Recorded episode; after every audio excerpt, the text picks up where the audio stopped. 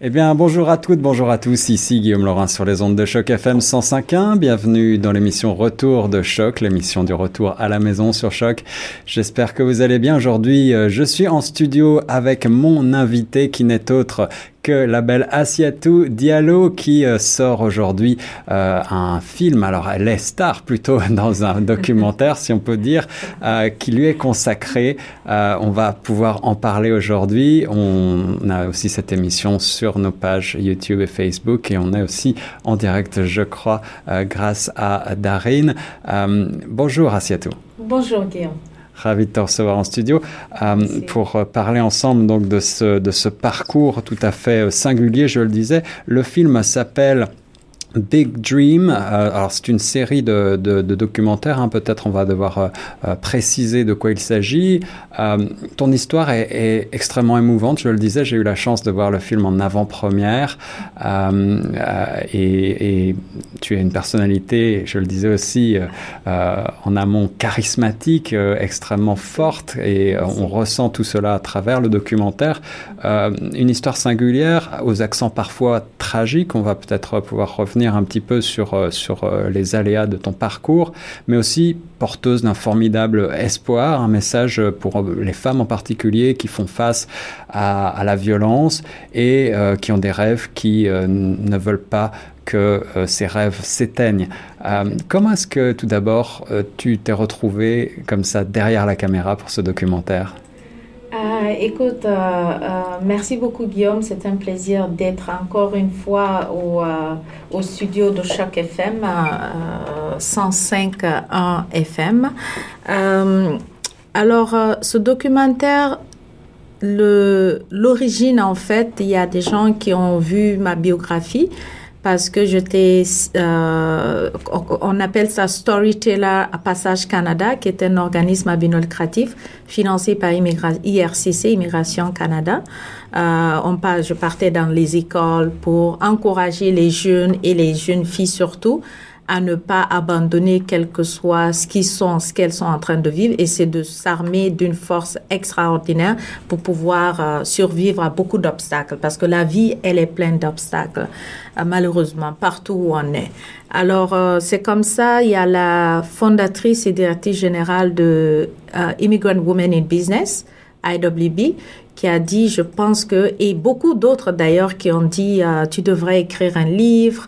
Et moi-même, je pense écrire mon livre, ça viendra. Et Darine d'ailleurs euh, est, en train de, de, me pousser, pousser. On va travailler là-dessus après qu'elle ait, qu'elle ait, qu'elle ait fait le pas avec The Smart Woman. Donc, euh, elle a dit, écoute, il faut que ton histoire soit su parce que ça donnerait beaucoup d'espoir à beaucoup d'autres femmes, surtout immigrantes ici. Alors, je dis, ouais, il n'y a pas de problème. Elle, euh, elle a, alors, c'est eux, Immigrant Women in Business, qui ont, euh, si vous voulez, euh, vraiment financé le documentaire avec, qui a été produit par Ethnic TV Channels.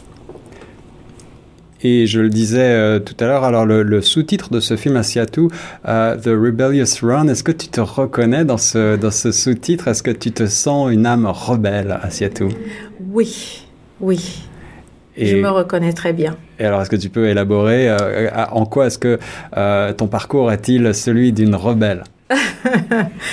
Écoute, depuis quand je suis jeune, aujourd'hui, les gens vont voir sur les réseaux sociaux, mais ceux qui me connaissent réellement ont toujours su que j'avais cet esprit rebelle. Parce qu'il y a beaucoup de choses que je voyais en grandissant, dont j'étais contre, alors je le disais, moi, quand je vais grandir, je vais faire comme ça. Moi, quand je vais grandir, je vais jamais faire ci. Alors il disait, toi, tu as un esprit rebelle. Même aujourd'hui, quand j'ai des discussions, surtout euh, côté, je suis féministe. Alors je me déclare étant féministe parce que je suis, je, je, si tu veux, j'ai une âme très protectrice pour les causes féminines. Mhm, mhm. J'adore les hommes et je, ne, je respecte les hommes. Je suis une femme respectueuse, comme tout le monde le sait. Je ne viendrai jamais euh, d'une façon agressive vers un homme. Mais je suis féministe parce que justement, je supporte les causes des femmes et ça me tient beaucoup à cœur de voir euh, une femme qui n'est pas totalement épanouie. Ça me fend le cœur. Donc c'est pour ça que je me déclare étant féministe et j'ai eu ce, cet esprit rebelle depuis quand j'étais jeune. Alors revenons un petit peu en arrière si tu le veux bien.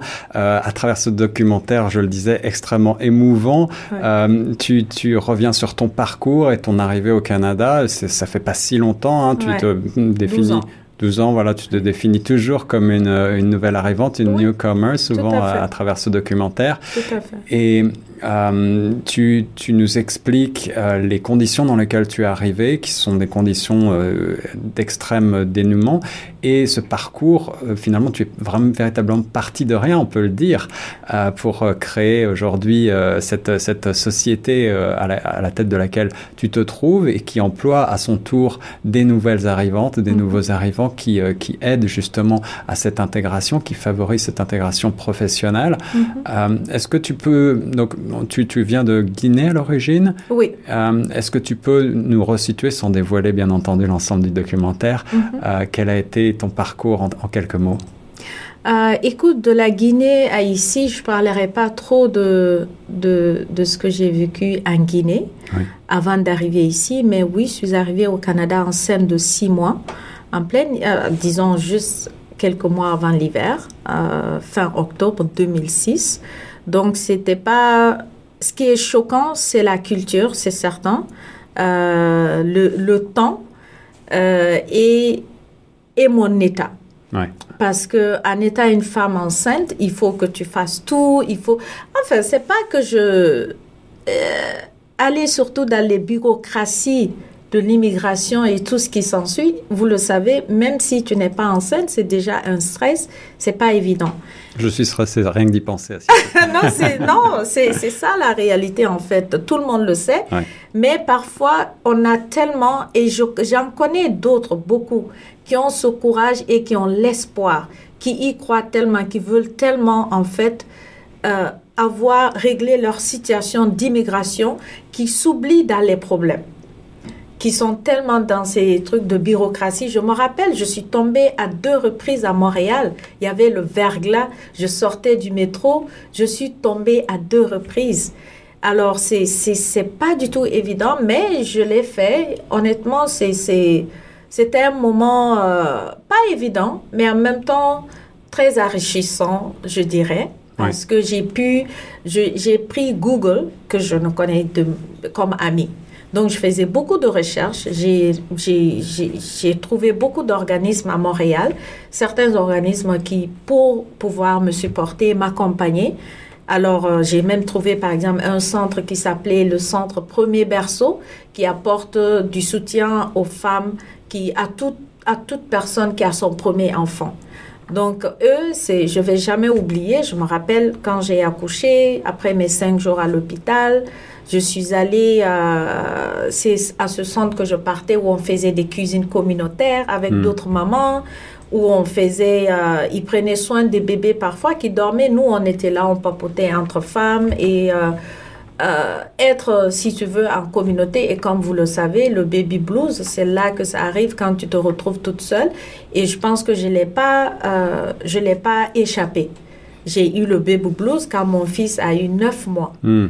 Et à neuf mois, parce que j'avais tellement, je suis arrivée au Canada, je dis, bon, ok, je me suis sentie, j'ai senti que oui, c'est mon pays. Je peux faire quelque chose de ma vie ici. Honnêtement, je l'ai senti. Alors, si je peux me permettre, euh, peut-être on peut juste revenir pour les auditeurs. Pourquoi est-ce que tu as choisi le Canada? Est-ce que c'était simplement une destination parmi d'autres? Est-ce que tu avais des attaches particulières dans ce pays déjà? Ou est-ce que mm. c'était un pays qui t'inspirait euh, parce qu'il était peut-être euh, ouvert, tolérant, démocratique et comme beaucoup de, de nouvelles arrivantes, de nouveaux arrivants, c'est un pays qui inspire une certaine confiance justement Je t'avoue que c'est le Canada qui m'a choisi. J'ai jamais, je connaissais même pas le Canada auparavant. Hmm. Honnêtement, parce que c'était pas mon pays de rêve. Mon pays de rêve, c'était la Suisse. Donc, euh, le Canada, j'ai jamais, euh, je connaissais rien. On dit, parfois que la, on dit parfois que le Canada, c'est un peu la Suisse de l'Amérique. C'est bon, oui, oui, évidemment, oui. Mais c'est en arrivant ici que j'ai découvert, en fait, vraiment l'ouverture, la diversité, l'inclusivité, en, en, quelque hmm. sorte, du hmm. Canada. Hmm. Mais avant, non. Alors, euh, Je suis arrivée, c'était pas un choix, le Canada, mais en même temps, euh, un choix parmi d'autres. Je pense que je dirais c'est parce que je n'avais pas d'autre choix. C'est le Canada qui m'a, c'est le pays où j'ai pu, j'ai eu l'opportunité de venir pour y vivre, où je pouvais, euh, mon fils, on pouvait donner une nouvelle, une autre vie, une autre chance à mon enfant. Donc, euh, c'est, ouais. Sinon, j'ai été en Europe, la France et l'Allemagne.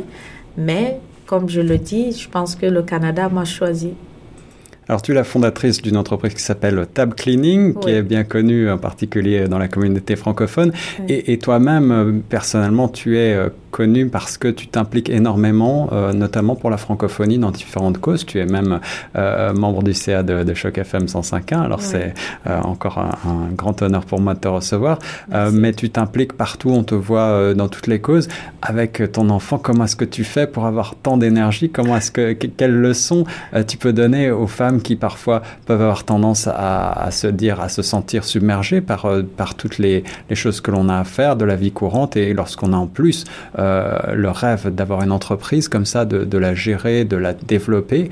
Euh, Qu'est-ce que tu dis à ces, à ces femmes qui, euh, qui parfois justement luttent euh, à Toronto en particulier? Tout à fait, une très bonne question, Guillaume, parce que justement, comme je le dis, ma vision entrepreneuriale, c'est de pouvoir inspirer autant de personnes, surtout les femmes. Alors, euh, comment je fais? Parfois, je ne sais pas, je le fais, je m'organise. Et puis, euh, j'essaye. J'essaye parce que je me dis, déjà, j'informe, je dis aux gens, je suis extraverte. Ouais. Donc, je trouve mon énergie en étant avec du monde. Avec les autres. Avec les autres. Ouais. Donc, c'est là où je trouve mon énergie. Donc, chaque personne doit trouver, en fait, où puiser son énergie. Je pense que c'est très important. On est tous différents et on a des, des problèmes différents, on a des, une vie différente. Donc, je dirais, en fait, c'est de vraiment trouver là où les gens, là où ils peuvent trouver leur énergie. Alors moi, je trouve de l'énergie et j'adore ça. J'aime m'impliquer, mais c'est certain qu'arrivé à un certain moment, il faudra euh, peut-être faire un choix, euh, comme on dit, re, re oui, oui. parce que c'est ça le, le, le uh, the pain of growth. Et on le sent à un moment donné. Et je pense que c'est ça va arriver à un moment donné. Mais ce que je dirais à ces femmes, c'est de ne pas euh, tu sais, chez nous, on dit, quand tu dis par exemple, ah, tu vois quelque chose que tu aimes, mais on sait que tu n'as pas les moyens de t'en acheter. Tu dis, ah, j'aimerais tellement avoir ça ou j'en rêve d'en avoir. Mm. Et quelqu'un peut te dire comme ça, continue de rêver parce que ça n'arrivera jamais. Non, c'est pas possible, c'est pas vrai. Tout ce que tu, un rêve, c'est quand tes idées, en fait, que tu as, que tu, que tu, que tu remémorises en dormant. Donc, c'est vraiment, c'est possible de rêver grand. C'est sûr que je suis pas arrivée peut-être là où aujourd'hui, où je serais à Oprah Winfrey, mais ça va arriver. Parce que oui, je rêve très grand et je sais, j'ai déjà l'image de où est-ce que je vais être et où est-ce que je veux aller. Mais je t'avoue que j'ai commencé, pour moi, euh, dans ce rêve, rêver grand, j'ai eu cette idée. J'ai cru en moi après un grand travail sur soi, parce que j'avais ce manque de confiance en moi. Ceux qui me connaissent, ils le savent. Vraiment? Oui. C'est difficile, à, c'est difficile à croire aujourd'hui. Exactement, c'est difficile, mais j'avais manque total confiance en moi. Je n'avais pas du tout, et j'avais, comment on dit ça, low self-esteem. Hmm. J'ai vécu ça parce que partout où j'étais, en tout cas, je ne vais pas rentrer dans les détails, mais ceux qui me connaissent vraiment, ils le savent. Alors, euh, c'est ce que je dirais à ces femmes, c'est de ne vraiment pas euh, éviter de s'écouter, parce ouais, que c'est ouais. très important. Et, et, tu ne t'écoutes pas. Dans le film, on voit aussi euh, le film sous-titré encore une fois euh, The Rebellious Run, mm -hmm. le, le, la course rebelle en quelque sorte en français. On, te voit courir beaucoup. Tu, tu es une joggeuse, tu fais du, oui. tu fais de la course. J'aime ça parce que moi aussi j'en faisais jusqu'à pas si longtemps. Et, et, on se dit quelle énergie à revendre. C'est très inspirant tout ça. Est-ce que, est-ce que tu as une philosophie de vie comme ça? Est-ce que c'est un petit peu un esprit sain dans un corps sain pour toi? Oui, exactement. Euh, je t'avoue que je cours, bien que je ne l'ai pas fait ces derniers temps avec l'hiver, ouais, qui n'a pas ouais. été facile, parce que j'aime courir dans la nature. J'ai tout, tout mon équipement de l'hiver, même à moins 40. S'il n'y a pas de neige, c'est pas glissant, je peux courir. J'ai tout ce qu'il faut. Alors, euh, je cours tous les matins parce que je t'avoue que je, quand je sors pour ma course du matin, 5 heures, 6 heures du matin, une heure du temps, je fais mes 10 kilomètres. Waouh, quand même. Donc, c'est quelque chose, il y en a même qui fait attention parce que ça peut. Mais je me dis, tant que j'ai l'énergie et que j'ai ce. Je me dis, je peux le faire pour le moment. C'est sûr que graduellement, je vais le réduire. Mais c'est en effet un, une course rebelle parce que je t'avoue, quand je cours, le bonheur que je sens, tu peux pas le mesurer. Et quand je suis à mes 9 km, je te jure, j'en pas, j'ai les larmes aux yeux parce que en, finissant mes 10 km, j'ai les larmes aux yeux de bonheur, l'inspiration qui me vient, ça me ça m'aère l'esprit, je ça m'évite de toute idée négative de traverser mon esprit. Il y a que des idées positives et il y a que le sourire qui sort de mon visage. Je cours, j'ai le sourire sur le visage euh, parfois parce que je, dis waouh, c'est juste extraordinaire. Une femme inspirante, des propos inspirants et un film inspirant également, c'est donc la série euh, Big Dream, Asiatu, The Rebellious Run. Alors euh, redisons que ce sera ce sera diffusé pendant que on est un petit peu interrompu, mais ce sont les aléas du, du direct. Euh, diffusé au euh, YWCA à Toronto, au 87 Elm Street, ce samedi 6 euh, avril prochain. Euh, tu seras présente, j'imagine, à Seattle? Oui. Oui. Ah, c'est à partir de 14h, si je ne me trompe pas? Oui, de 14h à 17h. À 14h à 17h, il y aura un buffet, il y aura plein de choses. À quoi est-ce qu'on va s'attendre pour cette journée? Oui, soyez inspirés. Vous savez, je le dis à tout le monde, je ne partage pas mon parcours euh, pour avoir de la pitié. Je pense qu'au moment où je vivais, je, si vous voulez que c'était difficile, c'est là peut-être que j'aurais besoin. Mais en ce moment, toute personne d'ailleurs ne veut pas de pitié tu évites même d'en parler. Ouais, ouais, Donc, Mais tu, tu, tu, justement, tu te, tu te dévoiles énormément à travers ce film quand même, je disais, bourré d'émotions. Euh, quel est le but intrinsèque? Est-ce que c'est justement de, de pousser euh, des femmes à ne pas s'apitoyer sur leur sort, à parler et, et à aller de l'avant? Tout à fait. Tout à fait. Parce que parler, ça aide. aide. C'est une sorte de thérapie. Mais trouver quelqu'un en qui tu fais confiance et pouvoir en parler. Mais les Darinsa, je, je parle de ma de, de moi quand il y a quelque chose qui me qui me qui ne me plaît pas, j'en parle. Contrairement à avant, avant je n'en parlais pas. J'encaissais tout, je gardais tout et j'ai eu de l'ulcère. Ils le savent, je pesais 48 hmm. kilos, j'étais tout le temps malade. Ah tout le temps malade. Tout le temps malade avant que je n'aie mon fils. Les gens le savent, c'est pas des, histoires. Mais j'ai appris en venant au Canada que il faut, ça libère en fait. Donc, j'encourage toutes les femmes de ne pas garder un secret. Je ne dis pas le dévoiler au monde à l'instant, mais tu peux avoir quelqu'un de confiance, tu te confies, tu en parles, ça te, ça, ça soulage beaucoup.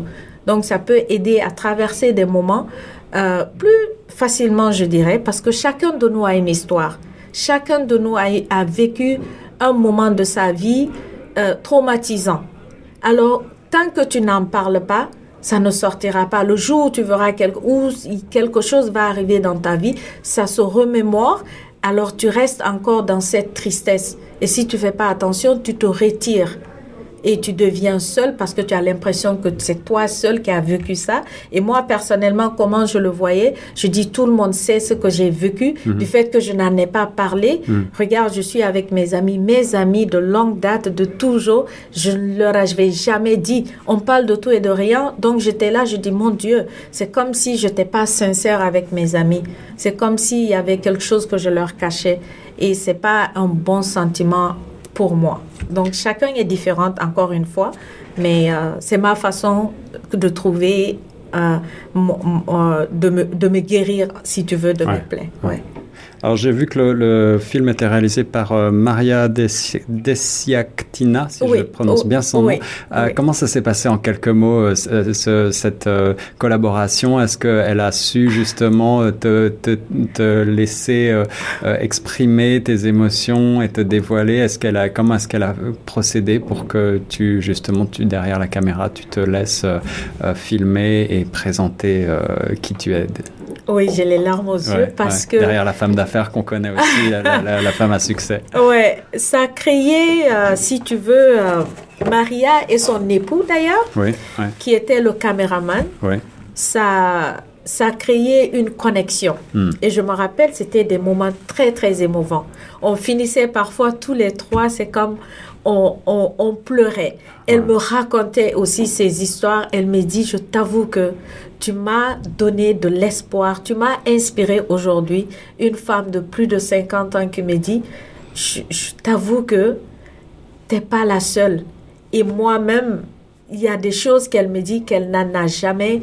C'est incroyable. J'ai les larmes parce que c'est en fait, ça a créé un moment de connexion, de d'inspiration, de, de, tout de tout. Et son mari et moi, je me rappelle, on, a, on doit toujours faire euh, cette sortie ensemble où on doit aller vraiment euh, en dehors du filmage et euh, vivre un autre moment.